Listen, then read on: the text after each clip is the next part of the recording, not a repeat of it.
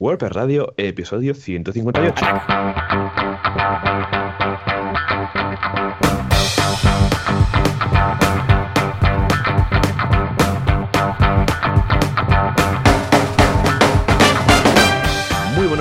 Todos y bienvenidos otra semana más, otro miércoles más a WordPress Radio, el programa donde hablamos de WordPress, este CMS tan extendido y que nos gusta tanto. ¿Y quién es el culpable de, de todo esto? Pues John Boluda, fundador de boluda.com, una academia de cursos de programación, negocio, emprendimiento, vamos de todo, por solamente 10 euros al mes. Y aquí un servidor, eh, John Artes, experto en WordPress en johnartes.com. Y al otro lado de la línea tenemos a Joan Boluda. Joan, muy buenos días. Hola, ¿qué tal? Muy buenos días. Muy bien, muy contento, muy feliz. Escucha, ¿cómo va por Girona este frío de esta primera Navidad que pasas por aquí? Eh, pues sí, sí, es verdad. Primera, primera Navidad que estoy por aquí. Hace bastante frío, mucha humedad. Pero bueno, se va, se va pasando porque, mira, entre Meetup y Meetup, que siempre, pues mira, se agradece. Por ejemplo, semana pasada vino un tal Javier Casares, suena, no sé si me lo suena. conoces. Este es uno que puso el poquito, internet. ¿no? Este puso el internet, ¿no? Exacto, sí, sí, sí, sí. Pues nada, dio una charla de, de hosting y ya lo comentamos la semana pasada, así que os dejo el enlace para que podáis eh, revisar las, las diapos y tal. Y nada, preparando la Navidad, el día 27 de enero estaré en Barcelona dando una charla en el grupo de, de WordPress Barcelona, recordando los viejos tiempos. Y, Y este lunes- podemos ver tu acento, Gironi, ¿no? A ver, a ver, A si ver qué. cambiado, Yo creo que sí. Yo ya te noto más como campechano, como más, más de pueblo.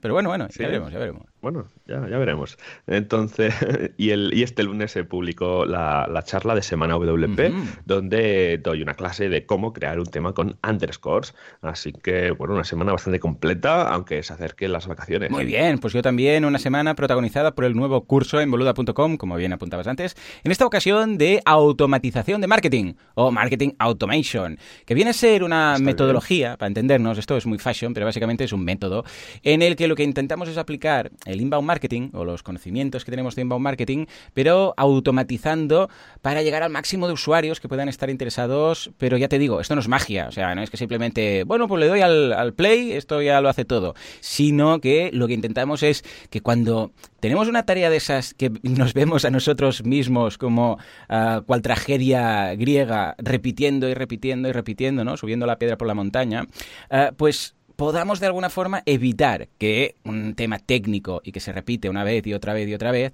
poder automatizarlo de una forma práctica, de una forma simple, para que cuando alguien, por ejemplo, se suscriba, pues ya tenga un seguido de correos de bienvenida, luego de repasar cosas, o al newsletter, lo mismo. Si alguien se apunta al newsletter, a todo automatizado en cuanto a quiero que esto a través de Zapier se guarde aquí, quiero que empiece una cadena de mails ahí, quiero que en mi CRM también se abra una ficha con este cliente y aparezca aquí. Bueno, todo este tipo de tareas más mecánicas, más repetitivas, que en lugar de hacerlo cada vez que tenemos un lead, o cada vez que hay una venta, o cada vez que ocurre algo, ¿eh? un trigger, lo que hace que se ejecute una Claro. cadena de acciones, tenerlo todo automatizado, porque si no te sientes un poco, bueno, escucha, ah, sin aportar valor, simplemente haciendo cosas mecánicas. Muy chulo, un curso de, de Guay. Bravo, échale un vistazo. ¿m? Al final, que son como varios trucos, ¿no? Con el tema de auto- Bueno, automatización y realmente, eh, en alguna ocasión todos nos hemos encontrado en una situación en la cual te das cuenta que estás repitiendo el mismo proceso una y otra Sí, vez.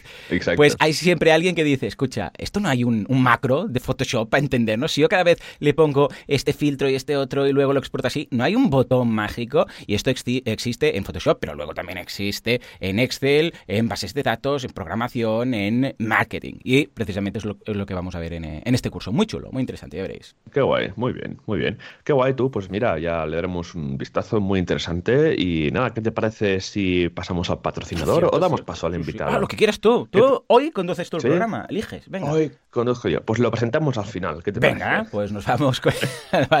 Hoy que puedes elegir, venga, gente. Juanca, dale, No. dale al botón. venga.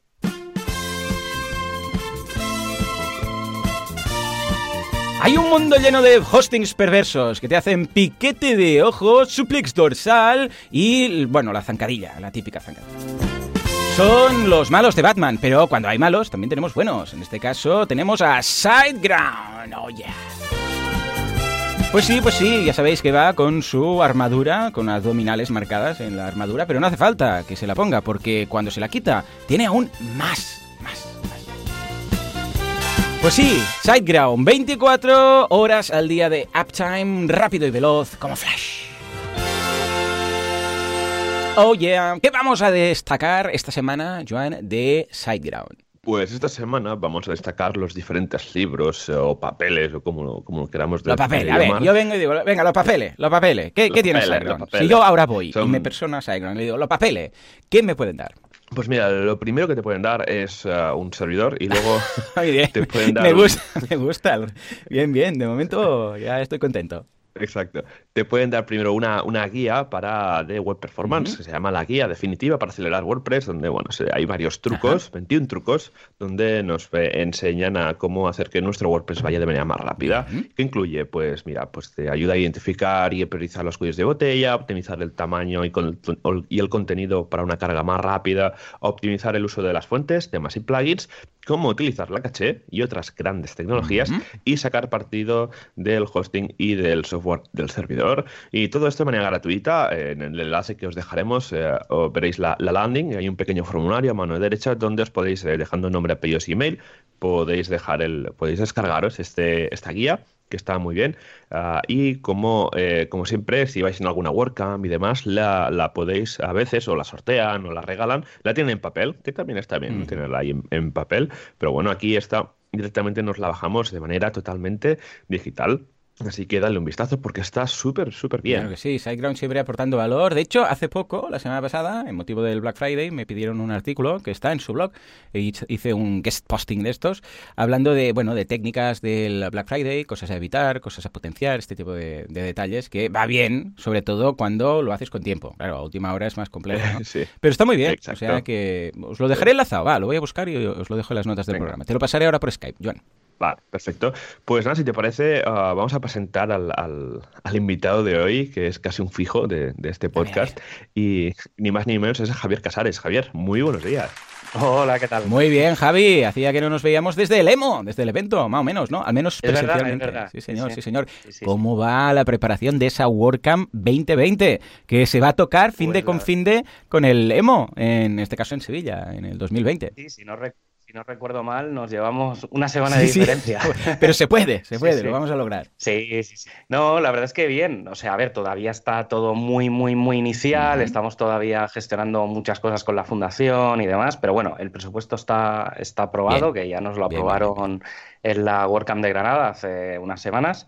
Y ayer, bueno, esta semana hemos tenido las primeras reuniones presenciales con parte, ya prácticamente diría que el 90% del de la organización, porque sí que habíamos hecho, hasta que no está aprobado el presupuesto y hasta que no están más o menos dos, tres cositas hechas, puedes empezar a hacer cosas, pero no puedes hacer nada prácticamente. Y ayer ya fue como un poco la, la primera mega reunión, pues un poco para empezar a, distribuir cada uno de los equipos y a ver un poco quién va a hacer qué y tal. Y bueno, poco a poco empezaremos a explicar cosas de, de cómo vamos a preparar la, la WordCamp Barcelona, que además va a ser una WordCamp especial porque se va a llamar WordCamp para creadores de contenido. Vale. O sea, que, todos los podcasters, videobloggers, o sea, no solo la gente que, que publica texto, por así decirlo, eh, está invitada, como cualquier otra WordCamp, sino que está muy, muy, muy focalizada a todos los que entramos para darle al botón de publicar.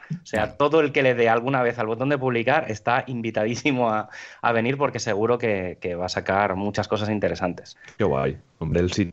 Ya, ya solamente ya por el, sitio de mm. la V, que es donde se hizo en 2000, bueno, el año pasado, vale la pena. Ya que esté enfocado con, este vertical, con tema más de, publicación y demás, ¿no? Que siempre pues, se había tenido en mente ¿no? de realizar, porque sí que hay un sector eh, sobre todo en España, ¿no? el tema de, publicación de contenidos que es muy, es muy grande, así que ya no solo a nivel de redacción de noticias, sino a nivel de marketing, a nivel de blogging y demás, así que puede ser un evento muy, muy chulo. Entonces, Javi, es en, repite las fechas, 23 de... 23 y 24 de octubre de 2020 eh, en la Universidad de Barcelona, en la central, en la que hay en Plaza Universitat, como el año pasado, en el edificio histórico. Eh, además tenemos, voy a decir como dos novedades. A ver, una sí que es una novedad en España, la otra sí que puntualmente se ha hecho. Una es que vamos a tener, no voy a decir un tercer track, pero bueno, sí que va a haber una sala en paralelo por allí eh, en la que vamos a invitar, creo, por más o menos por, el, por los horarios que tengo, yo creo que dará tiempo para hacer 10 eh, podcasts Eh, en directo, oh, o sea, oh, además, y cuando digo en directo, será en directo porque lo que haremos será, aparte de grabar, es decir, la idea es que vayan, pues eso, vaya gente a grabar su podcast allí, seguramente, pues lo ideal, lo ideal es que vaya gente que, que tenga ya un podcast sobre WordPress o que quiera empezar un poco y ver cómo está aquello, seguramente. Yo alguno. sí, no, no, yo también, por eso, por eso lo haremos.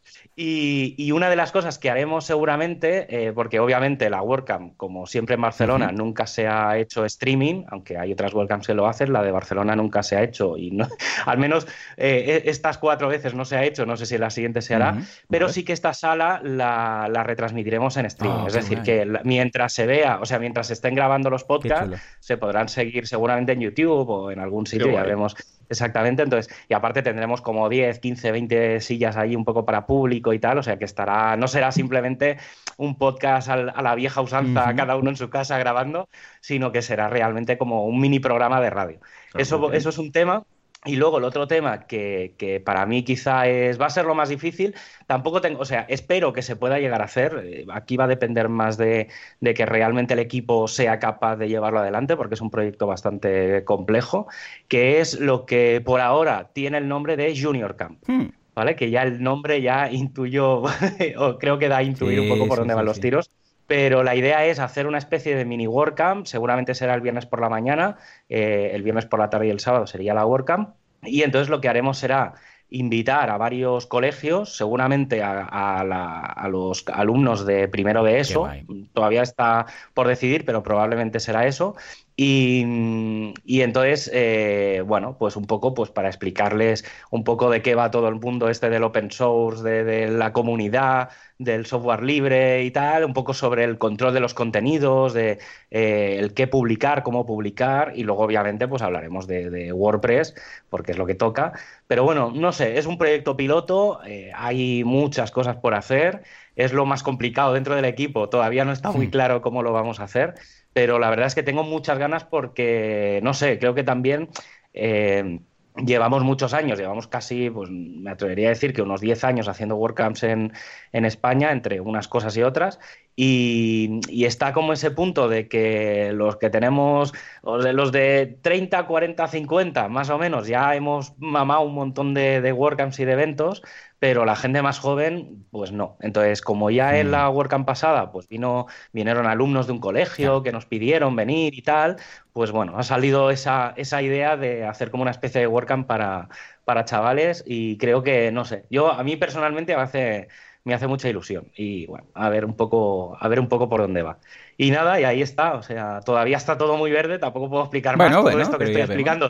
son, son ideas que hay en, en nuestras cabezas, pero no, pero bueno, al final aquí lo que, lo que más trabajo dará será el programa, porque obviamente mm. el programa sí que va a estar muy cuidado, porque hablaremos mucho de los editores, del editor clásico, del editor de bloques, de los editores visuales, hablaremos mucho pues de podcast, de vídeo, de productos, porque también no deja de ser un tipo de, contenido, de fotografía. Eh, no sé, o sea, mucho de bloques, supongo que hablaremos. Intentaremos hablar de, WordPress multisite, porque al final es una gran herramienta para, sobre todo para la gente que publica mucho. No sé, todavía está muy. O sea, eso son cosas que yo tengo en la cabeza que a mí me molaría. Yo las he transmitido al equipo, pero obviamente, pues ya, ya veremos un poco por, por dónde va. Pero la verdad es que guay, la verdad es que tiene, tiene buena pinta. Qué guay, sí, sí. O sea, tal como lo dices, tiene una pinta espectacular de montar una WordCamp de, de, esta línea. Así que bueno, cuando me lo dijiste ya, o sea, tenía la locura de organizar. la culpa es tuya, o sea, no, no digas cuando me lo dijiste. que la, el, el, incitador eres tú. yo, yo, yo que va, yo, yo con, con mis eh, WordCamps en, en Latinoamérica, eh, con Guayaquil, Lima y, alguna más nueva que por ahí ya tengo suficiente. Yo, yo te dije, sí, sí, tú organiza. Vamos, vamos a explicar, a ver, vamos a explicar un poco de dónde viene todo. A ver, e-, este año, como ya. No, porque, a ver, los trapos sucios hay que sacarlos a la luz en estos sitios. Y más cuando está todo el mundo delante. No, a ver, fuimos a. Este, este año, en septiembre, estuvimos en la, en la WordCamp de Pontevedra, que, que fuimos juntos, estuvimos allí de, de camino, hicimos un poco todo el viaje hacia allá. Y claro, empezó a salir el tema de, eh, como el año como pasó el año pasado, como pasó en 2017, que en octubre o así empezamos a hablar, oye, estaría bien empezar a hablar de, de la WordCamp del año que viene. Y salió la conversación y y obviamente como Joan no puede, no puede por esa regla que hay de, no poder liderar dos, dos WordCamps seguidas, eh, yo en Barcelona lideré la de 2015, Joan ha estado en la de 2016-2018 y entonces, claro, este año un poco por inercia, pues me, me, tocaba a mí y yo ya he avisado que es la última. o sea, eh, pero esto me suena mucho, esto de avisar que es la última, como que tengo ahí a ver, yo voy a cogerla voy a coger la excusa esa de las dos WordCamps, aunque no sean seguidas, pero no, una, una, de las cosas que sí que me han pedido y tiene mucha lógica es que hagamos formación, prácticamente todo el equipo que, que hay en las WordCamps eh, es nuevo, o sea, sí que hay dos, tres personas que más o menos han estado implicados directa o indirectamente en, en otras WordCamps, pero en general todo el equipo es nuevo. Entonces, una de, las, una de las cosas que tengo que hacer este año es formar a gente eh, yo voy a dejar la bomba, que ya, ayer se lo dije, estos días lo, hemos hablado, pero seguramente Nahuay es el que tiene oh, todas las oh, papeles para, comerse para comerse. Pero él lo sabe, Javi. sí, sí, sí, a ver, lo sabe. Bueno, yo se lo, yo se lo he dicho, luego otra cosa es oh, que, luego ¿eh? pase. No, pero, pero tiene, o sea, seguramente pinta bien, pero bueno, hay muchas cosas y es eso, y salió el tema de de hacer la WordCamp y yo le dije a Joan, digo, a ver, digo, sí, no descarto hacerlo, pero hagamos algo, algo un poco diferente, mm. porque sí que a mí, por ejemplo, cuando bajé a Sevilla, me, que se hizo la vertical de desarrolladores, me, dijeron, ah, pues yo pensaba que ibas a hacer otra cosa. claro, la gente no, no me sitúa mucho con, con, el tema de publicar, pues es que yo llevo publicando en Internet desde el 99, entonces, claro, es que hace 20 años que no dejo de publicar. Entonces, claro, era una cosa que, aparte que me apetece, o sea, quitarte todo el tema, y luego a ver cómo sale el programa, pero sacar toda la parte tecnológica, sacar toda la parte de diseño, sacar todo lo que normalmente se habla en las WordCamps, porque tenemos esa mala manía de, intentar innovar con las charlas y a veces nos olvidamos que, que, WordPress está ahí para publicar. Sí que es verdad que la comunidad, la mayor parte, más del 50%, son desarrolladores, ¿vale? Luego el resto, pues traducciones, tal, pero al final el core de WordPress no deja de ser un proyecto tecnológico, pero el core y la funcionalidad de WordPress es publicar. Entonces, pues, pues vamos a publicar y vamos a explicar truquitos y cositas sobre la publicación de contenidos. Exacto, qué guay. Bueno, pues a, ver qué tal, iremos siguiendo de, cerca todas las novedades, así que esperemos en breve tener nuevas novedades. Así que, bueno, eh, vamos a pasar a la actualidad. Tenemos cuatro noticias así rápidas a comentar, damos un paso rápido y así nos ponemos al día de todo lo que hay de WordPress. Actualidad, prestualidad, actualidad, bueno, ¿qué pasa con Gutenberg? Pues sí, tenemos cosas, tenemos cosas. Bueno, bueno, bueno, venga, Joan, ¿qué pasa con eh, Gutenberg? ¿O qué pasa? A ver, eh, tenemos alguna noticia de Gutenberg, no hace falta que abras con ella, pero cuéntanos cositas, venga, va.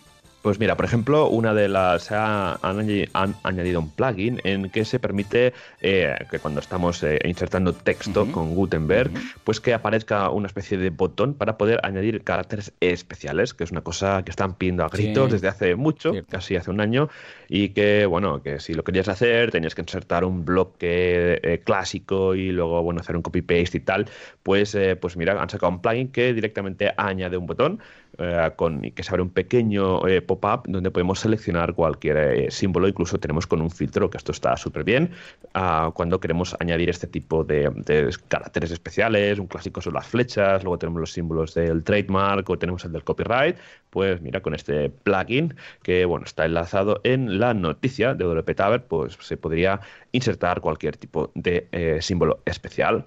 Luego seguimos con WordPress 5.3.1, es una actualización de seguridad donde se han corregido un, bastantes, eh, eh, bastantes eh, agujeros de seguridad. En principio son cuatro los que se han arreglado, pero también se han añadido varias mejoras a nivel de accesibilidad, añadiendo paletas de colores que son, contra, que, son eh, con mucho más contraste de lo que se necesitaba, que no sabía eh, WordPress 5.3 con el tema de, los cambios de diseño de los botones, que a mí aún me está costando eh, acostumbrarme, pues esto va a ser mucho más accesible. También unos cambios de 20, del 2020 y nada, así que todos aquellos que tengáis 5.3, actualizar rápidamente, aunque seguramente con el WordPress eh, que se actualiza solo, esto eh, ya debería estar actualizado de manera totalmente automática. Y luego tenemos Gutenberg 7.1 que trae un mm. montón de novedades. No paran, ¿eh? Esto, que no paran. Sí, sí, o sea, es una pasada.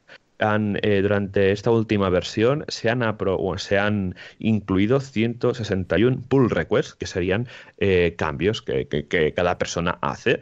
Te un montón de cosas, lo más destacado, bueno, que se ha incluido un modal para las primeras instalaciones, es decir, que cuando entremos en, el editor por primera vez nos va a aparecer una especie de modal con slides, con un poco de explicación, luego la selección multibloque, que si seleccionamos texto pues se pueda seleccionar eh, entre varios bloques y de manera parcial, eh, ¿Qué más? Drag and drop para la imagen destacada, que esto, vamos, es un básico, pues ya lo tenemos por aquí.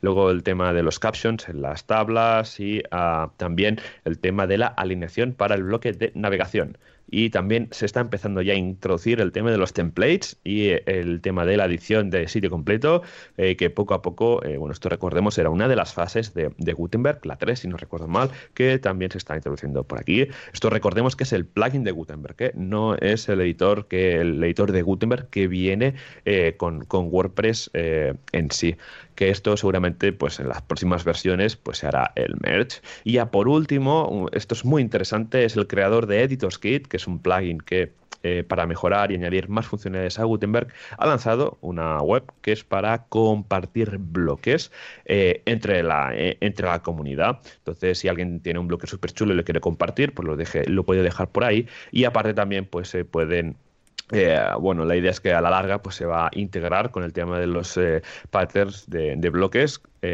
que, va, que básicamente es esto de que pues directamente poder eh, editar una plantilla entera, tenerla bastante automatizada. Así que bueno, son bastantes novedades. Eh, como se nota que estamos a punto de llegar a Navidad y la gente está publicando todo, todo rápidamente. Muy bien, escucha, pues eh, yo estoy alucinando con las novedades de, de Gutenberg, sobre todo de lo que has comentado, el tema de la usabilidad eh, los bloques. Que yo, ya te digo, eh, yo en muchas ocasiones, sobre todo cuando utilizas algún plugin de bloques y tal, tengo algún problemilla para añadir algún bloque. Bueno, a ver, si lo haces con directamente con el teclado, que escribes barra, pues ya está. Pero si no, el hecho de, ahora estoy en el bloque, no quiero estar debajo, no quiero seleccionar este bloque. Hay mucha gente que tiene problemas ahí para seleccionar bien, porque antes ibas, hacías clic y ahí quedaba el cursor. Pero ahora, si dices, no, quiero quitar este bloque, ¿cómo lo quito? Quiero mover esto, no es del todo mm, práctico con lo que todas esas mejoras, está bien que añadan cosas, pero mejorar la usabilidad es importante. Muy bien, Javi, ¿cómo ves todas estas novedades en WordPress y en Gutenberg? Pues la verdad es que hay, hay una cosa que a raíz precisamente de, la versión 7 de Gutenberg, la de hace un par de semanas, eh, se abrió un debate bastante interesante y es que, eh, que esto lo, he ido explicando y creo que Joan también lo ha ido explicando en, alguna charla, y es que claro, versiones de Gutenberg eh, o del editor de bloques, digamos, los pases a producción, digamos, del plugin a, la versión final, eh, solo se producen en versiones, lo que en WordPress se llama una versión mayor. Es decir, salió la 5.0, la 5.1, la 5.2, la 5.3, es decir, llevamos cuatro versiones del editor de bloques, pero ya hay como 20, deben de haber ya 22, 24 versiones del plugin de Gutenberg. Y claro, la gente, de, la gente del plugin está un poco, digamos, los, los desarrolladores de, de, toda la parte del plugin y los que van pasando al core todo esto, se estaban quejando hace un par de semanas de que, claro, de que el ritmo no es sostenible. Y es bastante curioso porque yo había una cosa de, con, toda esta, entre comillas, polémica, que no lo es, eh, y es que, claro, no se pueden añadir eh, versiones nuevas del editor de bloques en versiones menores de WordPress porque hay una regla que es que las, las versiones menores no pueden añadir ficheros ah, nuevos al código. no sabía. Claro, entonces la, Curioso. la razón, claro, porque dices, bueno, pues tío, yo qué sé, meterlo en la, en la 535, ¿sabes? O sea, ¿por qué no lo metéis? Y es precisamente por eso, porque no se puede, o sea, se puede, quitando en actualizaciones de seguridad, que tampoco tendría mucho sentido meter un fichero nuevo, porque en una actualización de seguridad lo que haces es corregir cosas que ya existen.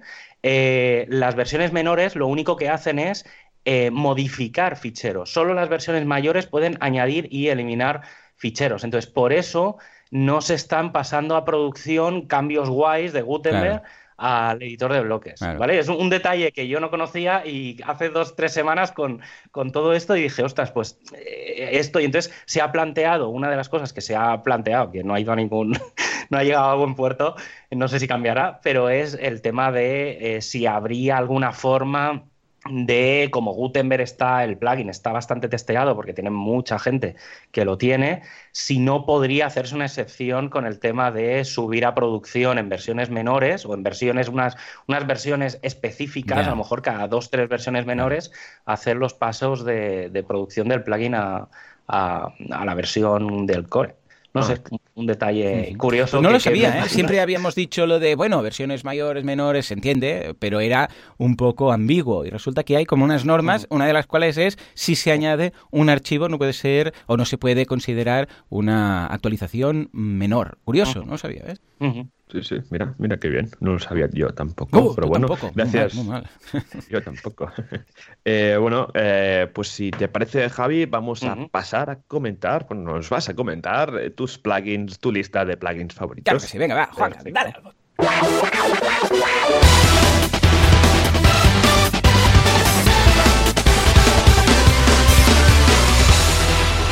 Venga, va, Javi, ¿qué tienes en tu repositorio privado?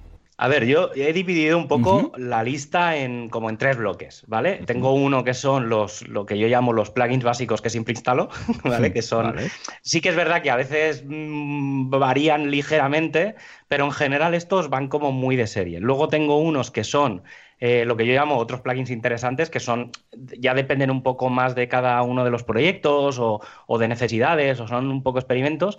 Y luego tengo la, mi lista, digamos, de lo que yo llamo convierte tu WordPress en otra cosa, ¿vale? Que son cuando ya, pues el ejemplo más claro es WooCommerce, ¿vale? que es, pues si tienes que montar una tienda, pues montas con WooCommerce, ¿vale? Entonces voy a empezar con los, con los básicos que siempre instalo, que, que sí que cuadran con algunos de los que ya habéis comentado. Eh, en, las, en los dos podcasts pasados. Pero bueno, yo los voy dejando. Si queréis que entremos más en detalle en alguno, pues entramos. Eh, otros son clásicos. Voy por, un poco en orden alfabético, por, por tomar un orden cualquiera. El primero es Akismet, obviamente. Mm, quien dice Akismet dice cualquier eh, sistema anti-spam para los comentarios y demás. Mm, Akismet está ahí, a mí personalmente me va bien, no sé que hay otros, pero bueno, está bien, no, no, tiene, no tiene más. Y si no tenéis comentarios, por favor, darle la configuración de WordPress, darle al botón de desactivar los comentarios. No instaléis un plugin de no quiero comentarios, que, los hay y no tiene ningún, ningún sentido. Luego, otro de los plugins que suelo instalar, aquí sí que este es uno de los que varía dependiendo un poco del proyecto, pero en general, como todos los proyectos que, suelo montar últimamente son de contenidos, eh, el AMP. ¿Vale? Mm, es un plugin oficial, es un, bueno, no es oficial de Google, pero está desarrollado en colaboración con, con el equipo de Google y básicamente te da muchas posibilidades para tener la versión AMP de, tu sitio. Entonces, sobre todo, va muy enfocado para, los que son pues, blogs, noticias y todo lo que es mucha publicación. O sea, básicamente eh, hay que tener la versión AMP, sobre todo si compartes mucho en Twitter y este tipo de cosas. La verdad es que, la verdad es que va muy, muy, muy bien. Luego, uno que estoy enamoradísimo, que es, que lo ha comentado justo hace un minuto Joan, que es el Editor's Kit. Mm. Eh, ya ves. Bueno, o sea, es que para mí es el, el invento. Mm, para los que no lo conozcan, yo siempre lo defino como herramientas alrededor de, llámalo Gutenberg, llámalo del editor de bloques. Pero quiero destacar la palabra herramientas. No son bloques, no tiene ningún tipo de valor añadido en cuanto a eso, en cuanto a bloques o tal, sino que son herramientas que lo que hacen es mejorar infinitamente la edición de bloques. Pongo dos ejemplos que para mí son, son los básicos de. son dos de las grandes razones. Hay, bueno, tiene como 10 o 15 funcionalidades, pero me quedo con estas dos que creo que son bastante interesantes. Una es, puedes decirle a un bloque si quieres que solo se vea en, escritorio, en mobile, en ah, tablet. Bien, bien. Entonces, por ejemplo, y el ejemplo más fácil, es si tenéis una imagen eh, por ejemplo, en escritorio, pues se suelen poner imágenes pues, grandes, de alta calidad y tal, que luego en el móvil pues no mola porque pesa mucho. Entonces puedes decir un bloque, poner, digamos, puedes poner como dos o tres bloques con la misma imagen pero en tres tamaños diferentes o con tres, eh, ¿vale? Entonces le dices, pues mira, esta me la pones en mobile, esta me la pones en desktop, esta me la pones en tablet, y entonces dependiendo del usuario de con qué dispositivo se conecta, eh, muestra una u otro. Además es responsive, es decir, el código realmente se carga, lo único que hace es mostrártelo o no. Y luego la otra funcionalidad que me parece muy interesante para no tener que utilizar un plugin es que le puedes decir a un bloque si quieres que se vea si el usuario está logueado o no. Vale. ¿Vale? Entonces, es un poco, no es un, un restricted contemporón y cosas así, o sea, no llega tanto. Bueno, pero para algunos casos. Pero es, mm. ese, es, ese concepto, ¿vale? O sea, es decir, si no le quieres hacer un tema comercial, pero si quieres que alguien se registre para descargarse un fichero, simplemente, ¿vale? Un poco, yo que sé, que tienes un PDF, pues puedes hacerlo. Es una forma muy fácil que lo puedes hacer directamente desde la edición de bloques sin tener que instalar ningún otro plugin ni nada. Luego te permite, pues, infinidad de cosas, ¿vale? Yo, sobre todo, hay una chorrada, pero que a mí me es muy útil, que es el tema de poder meter, existe el bloque de código pero no existe, han quitado, antes, con, antes se podía hacer el tema del código inline, ¿vale? Es decir, que cojas una palabra y decir, pues esta me la pones como si fuera un trozo de código. Entonces, como yo publico mucho, mucho código en, los posts y tal, pues a mí, por, por ejemplo, me va, me va muy bien. Luego, el siguiente plugin, pues obviamente es Gutenberg. Para mí es, un básico porque el, editor de bloques se me queda corto, ¿vale? Entonces yo soy de los que va con la, con la última versión de, con todas estas noticias que vais publicando cada semana de la 7.1, pues yo la verdad es que he probado alguna de las cosas que ha comentado, que ha comentado Joan y la verdad es que está muy bien. Sobre todo el, selector de diferentes bloques, el hecho de poder seleccionar varios bloques. Ahora queda muy bien marcado que tienes marcados varios bloques, los puedes mover y tal. Y la verdad es que está, están haciendo muchas pequeñitas mejoras que, funcionan muy bien. ¿vale? tampoco vamos a hablar mucho más del plugin de Gutenberg porque está, está más que explicado. Otro de los que yo, y esto sí que recomiendo, sobre todo lo hago cuando hago primera instalación, ¿vale? O sea, o en instalaciones mayores también, cuando hay alguna actualización mayor, suelo meterlo. Pero en general ya le digo a la gente que lo deje puesto porque creo que es bastante útil, que es el Health Check and Troubleshooting. Eh, desde hace un par de versiones de WordPress eh, se añadió en las herramientas lo de la, pestañita de salud del sitio. ¿Vale? Eso anteriormente era este plugin, ¿vale? es un poco el mismo concepto que ha pasado con Gutenberg, que pasó al core, pues el concepto del site health eh, pasó al core y el plugin health check ha quedado como una ampliación de esas herramientas. Entonces, yo personalmente, sobre todo si estáis desarrollando, si estáis montando un proyecto nuevo y demás, os recomiendo muchísimo que instaléis este plugin porque os va a decir si faltan extensiones de PHP, si tenéis algún problema con las bases de datos, si algún plugin peta eh, o queréis desactivar todo, pero tenéis, o, por ejemplo, el caso más extremo de esto es, tenéis una web en producción, pero os está dando por saco alguna cosa. Mm. Y entonces podéis darle un botón vosotros como administradores vais a desactivar y vais a navegar con todo Pero solo con vosotros, ¿no? Solo vosotros.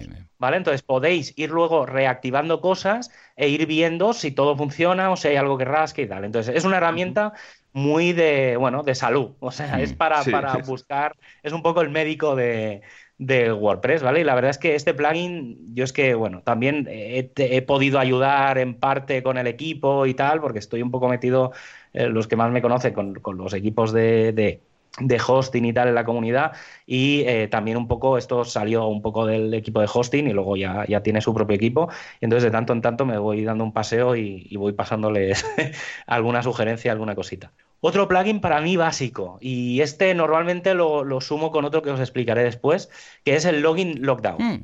Eh, yo sabéis que, que, no soy muy de poner plugins de seguridad, al menos los plugins de seguridad tradicionales que, en general conocemos. Pero este plugin es muy sencillo y una de las cosas que siempre se dice es, claro, es que si me intentan loguear y atacar y no sé qué, el login y tal, básicamente este plugin es muy configurable, pero cuando hay tres, cuatro, cinco intentos de acceso con un usuario y no funciona la contraseña, pues directamente me bloquea, ¿vale? Entonces, es un sistema prácticamente, bueno, es un sistema de seguridad, pero prácticamente imprescindible para, para cualquier instalación. A nivel de SEO, yo he dejado, soy de los raros que, bueno, he ido probando un poco todo porque vengo, vengo de ahí, del mundillo SEO y, bueno, ya hace, hará un año así, creo que eh, hablamos del WP SEO, que era hiper, hiper, hiper sencillo, pero no se, no se adaptó bien a Gutenberg, al editor de bloques y tal, y entonces, bueno, pues eh, ahora estoy con Rank Math C. Mm, bien, ¿y qué? ¿Vale? Es, es, muy compatible con Yoast, o sea, si tenéis Yoast y queréis pasaros a este, simplemente lo activáis e importa todas las configuraciones, o sea que en ese sentido es una maravilla.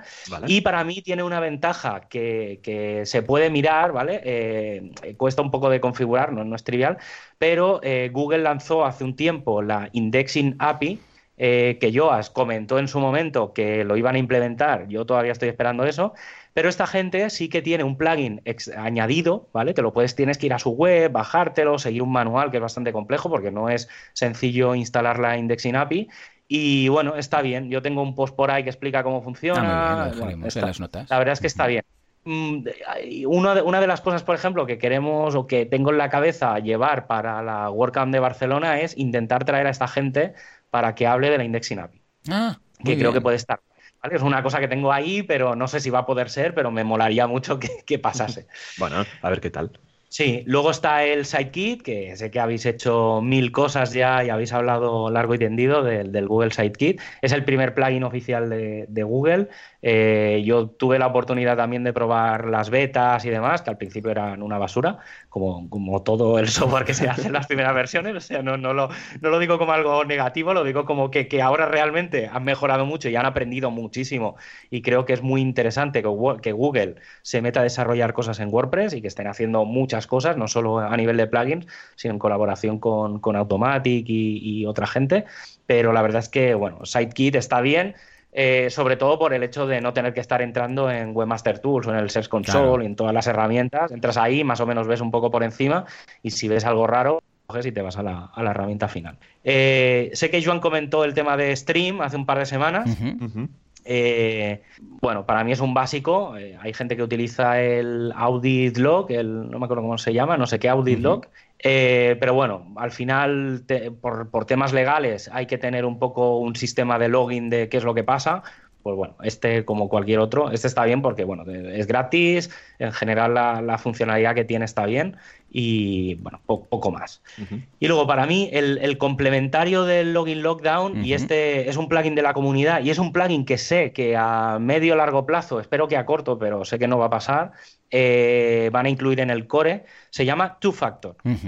Es un plugin de, de 2FA, de doble factor de autenticación, y como he explicado más de una vez, a mí esto yo creo que es una de las mejores maravillas que, se ha inventado en, la historia relacionada con el tema de las contraseñas. Para mí es, muy interesante instalarlo siempre porque tiene, permite mil configuraciones, incluso las de los USBs estos que conectas ah, ahora, que te leen la huella dactilar mm. o, o algo así que se llaman, pero tiene desde un simple mail, ¿Vale? Es decir, si no quieres instalarte nada del Google Authenticator y todas las mandangas estas en el móvil y tal, tiene la, la opción más sencilla es poder simplemente que cuando pones tu usuario y tu, contraseña te salta una siguiente pantalla y el código, el numerito, te lo manda por bien, mail. Entonces, como el mail siempre lo tenemos encima y al final no deja de ser un número que aunque lo aunque no lo tengas a lo mejor en el dispositivo, en el mail, en el, en el móvil a lo mejor, pues puedes leer el correo, es muy fácil poner una, un código de estos de 5, 6, 7 caracteres, 7 números y, luego ya te digo, te permite configurar eh, todas las opciones, es decir, tú puedes decirle cuál es la opción principal,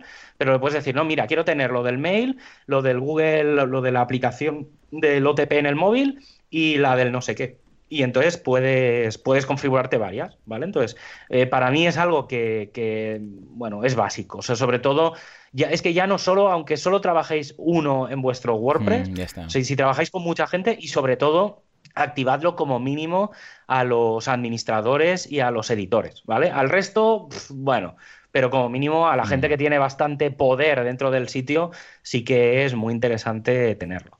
Y luego, como, como último plugin de así de los básicos que suelo instalar, aquí depende un poco de la infraestructura, de la tecnología y del servidor que tengáis.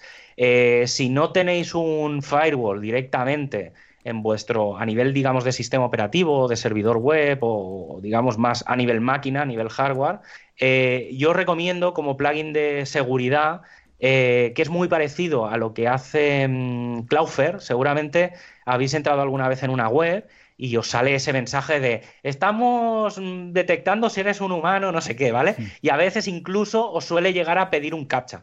¿Vale? Decir, oye, esta pantalla intermedia aquí, ¿qué, narices hace?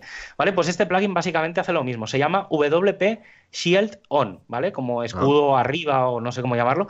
Está basado en un...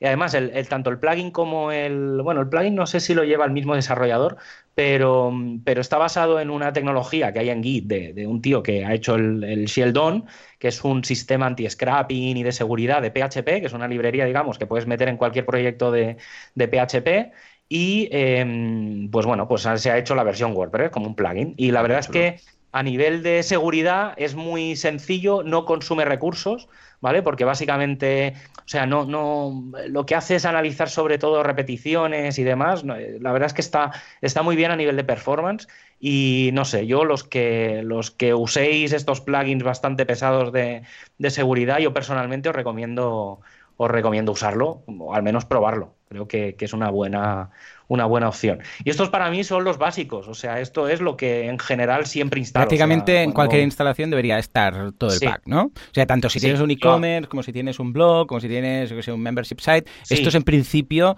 mm, son la base. Sí, porque al final no dejan de ser, en general, todos son herramientas. Mm. O sea, no, no suelen afectar en nada. O sea, no tocan, ninguno toca nada del frontal. Eh, son complementos o herramientas del editor de bloques o son cosas muy para el sistema, que, al final también muchos pues son herramientas de, lo que yo necesito en el día a día de, trabajo.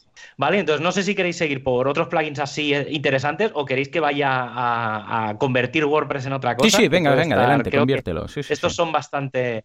Pues mira, uno, uno de, los plugins que descubrí hace tiempo es para hacer anuncios, bueno, directorios de clasificados. Hombre. O directorios en general.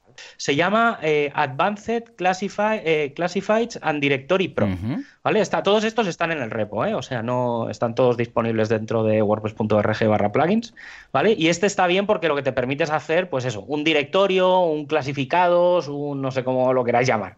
¿Vale? De todos los que yo he visto, este es con el que me quedo, ¿eh? porque obviamente de todos los que os voy a decir, Em, he probado varios, ¿vale? Y un poco pues por funcionalidad, por versiones.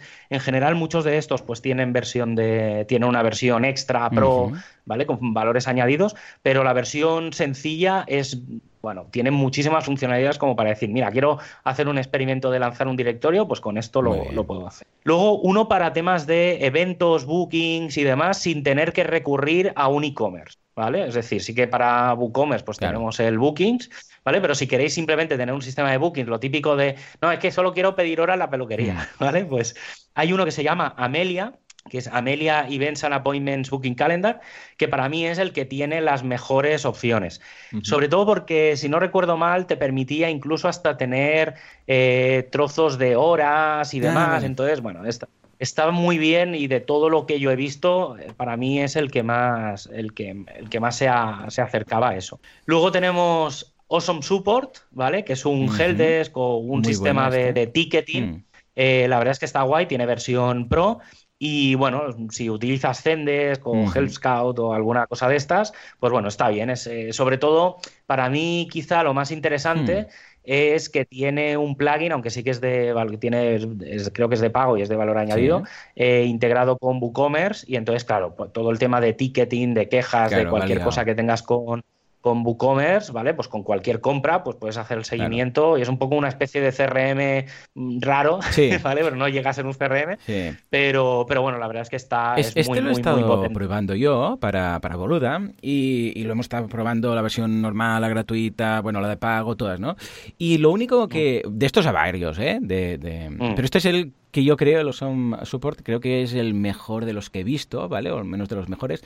Lo único que me preocupa, a ver, Joan y, Javier, ¿cómo lo veis? Es que, claro, nosotros recibimos cientos de tickets cada día en soporte. somos cinco personas contestando. Entonces, claro, ah, ahora usamos Zendesk y no hay ningún problema. A ver, no está tan integrado como me gustaría, pero, claro, si fuera un plugin que estuviera dentro y todo quedara como ahí en una intranet, tú tuvieras tus tickets y tal, pues quedaría más bonito, ¿no? Pero claro, considerando que estos son cientos de tickets cada día y cada ticket es un ir y venir de preguntas y respuestas, no sé hasta mm. qué punto esto afectaría, bueno, el tamaño evidentemente, pero la base de datos, porque la base de datos de WordPress, cada, cada contestación va a ser una fila nueva en una tabla u otra, ¿no? ¿Cómo lo veis? Yo te recomendaría seguir en, el sistema que, estás usando en Zendesk, porque si son cientos de tickets al día, eh, no vale la pena. O sea, estarás sacrificando la instalación de WordPress hmm. que usando un plugin de terceros que no sabes si está bien optimizado o no y, que luego eh, el tema de rendimiento, ¿no? O sea, la base de datos irá creciendo, creciendo, creciendo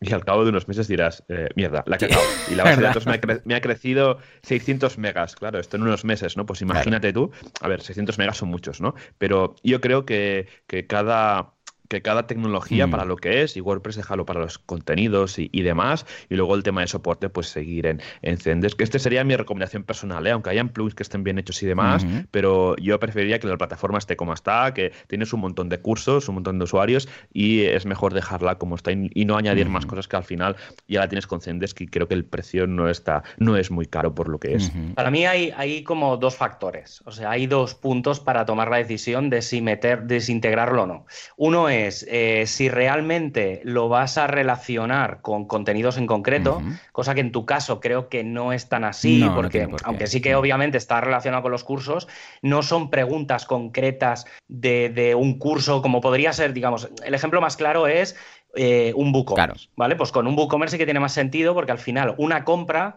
sí, sí que genera un hilo, Sí, señor. porque toda esa conversación dependería De lo de esa comprado. compra en concreto. Entonces tienes que tener un seguimiento muy concreto de esa compra. Si, claro, en, en tu caso, que es más general, meterlo en un WordPress, hombre, te diría. Hombre, sí, si, lo, qui- si te quieres gestionar tú, sí, pero no lo metas en el mismo Claro, WordPress. Créate un claro. WordPress y lo tienes en paralelo, un plan, un punto, yo que sé, un support.bolu, Sí, ¿sabes? Una cosa sí, así sí, sí, lo que- que lo tienes como un poco separado. En ese caso sí, ¿vale? Y luego, eh, obviamente, está la parte técnica, Claro. ¿vale? Eh, en el caso del tema de crecer y demás, la base de datos tal, yo creo que tampoco hay tanto problema. Obviamente requiere de, temas de sistemas. ¿vale? Entonces yo tengo base, por ejemplo, la base de datos de mi sitio creo que ocupa un giga o así. O sea que tampoco, y, y va bien, o sea, no, también es un tema de cachés, o sea, hay una serie de cosas a tratar y luego tener bien optimizada la, la base Claro. de datos. Pero yo lo veo más, mm, o sea, de, de los dos puntos lo veo más como un tema más de, de si tiene sentido sincronizarlo o no con los contenidos que Sí, ya ¿verdad? tienes, Mm. Que no tanto por la parte técnica, porque aunque haya miles de correos, pues Mm. bueno, al final tampoco es tan heavy. Sí, o sea, sí, no, ya te digo, tengo, tengo bases de datos con, con. Mira, ahora tengo una que ocupa solo la base de datos, es un MariaDB, un MySQL normal, eh, que ocupa, si no recuerdo mal, 30 gigas. Madre, La base de datos. madre. Y tiene como 100 millones de filas y cada día ejecuto unos crones y tal y me sacan los datos rápido. O sea, no, bien, bien. en realidad, obviamente, pero esa, bueno, pues está optimizado, ¿no? Tampoco tiene, tampoco tiene más. Estupendo, a ver qué, pues. Muy bien, pues tomo nota, Vale, tomo pues- nota. Venga, va, ¿a qué más Sigo, podemos convertir eh, nuestro WordPress? Pues, por ejemplo, eh, BBPress, Mm. ¿vale? Si queréis unos foros, pues, pues lo- unos foros que están integrados con, con WordPress. Normalmente el BBPress yo lo, lo he visto muy pocas veces eh, simplemente como, como tal, porque normalmente se suele instalar junto con BuddyPress. ¿vale? BuddyPress es el sistema o es montar una red social sobre tu WordPress, ¿vale? Si te quieres montar una especie de Facebook, eh, es muy sencillo porque coges BuddyPress, le metes el BBPress y montas el WordPress y tienes como tu propia red social, la gente puede subir sus comentarios, sus vídeos, sus fotos, sus historias, ¿vale? Ahí sí que, ahí sí que recomiendo un buen administrador de sistemas porque eso se puede hacer un monstruo y, y tenemos algún, algún cliente que, que tiene esto y es bastante locura. La verdad es que a veces se le va un poco las manos a la gente con, con estas cosas. Pero bueno, para montar redes sociales y demás, la verdad es que está, está muy bien. Luego, para, por ejemplo, los, sobre todo los autónomos o incluso los que tengáis un WooCommerce y demás, eh, Sliced. Invoices. ¿vale? Que es un plugin de facturación. ¿Vale?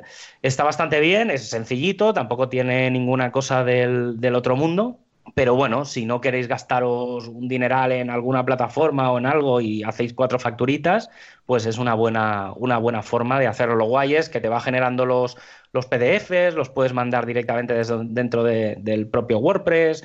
Está bien, ¿vale? O sea, es una, una opción como cualquier otra. Al final no deja ahí mucho de software libre por ahí, pues una forma de tenerlo integrado.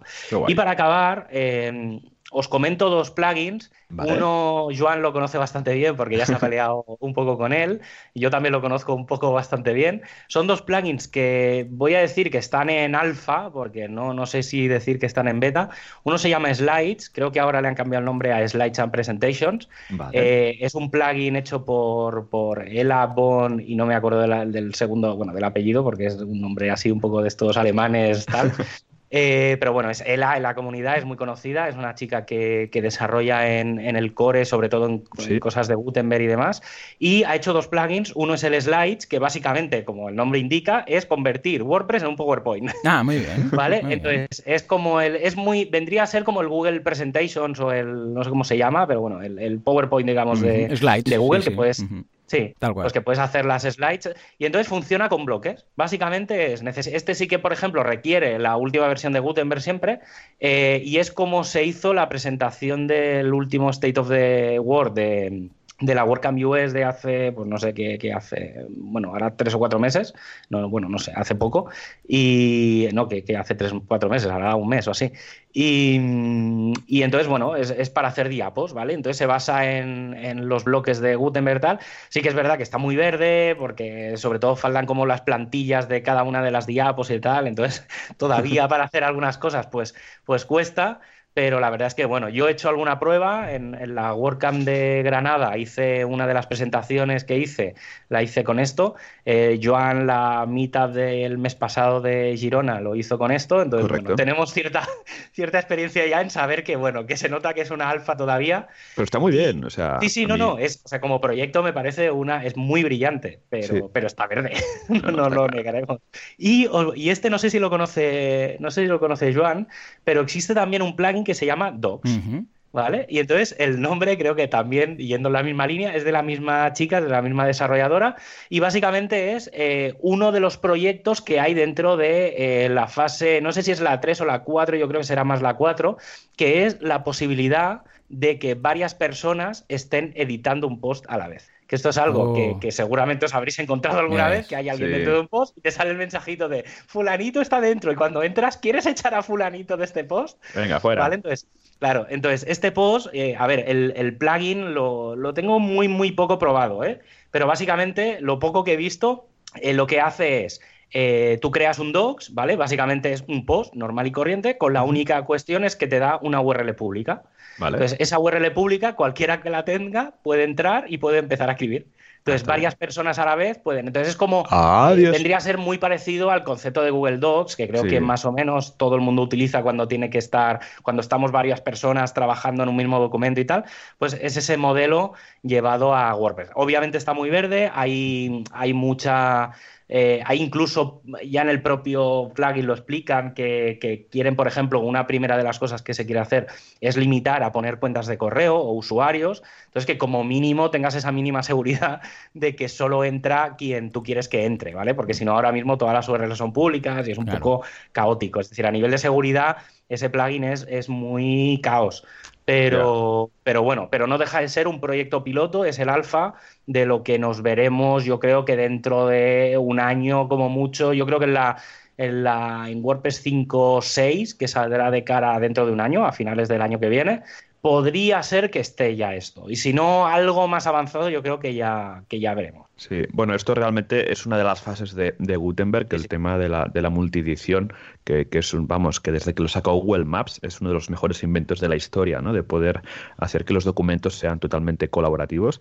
Así que, bueno, como siempre, WordPress sigue el, camino natural de que primero cuando se tiene que incorporar una funcionalidad, una funcionalidad muy gorda, pues primero se desarrolla como plugin aparte, luego se integra en el core, pues yo creo que, que Docs eh, ese es lo que va a ser esta funcionalidad de primero se va a llevar fuera, ¿no? Se prueba, se mira que vaya bien y tal y tal, y cuando se tenga estable a nivel de seguridad, lo que has comentado, pues ya pues dentro de un tiempo ya se va a integrar en el, en el core de WordPress.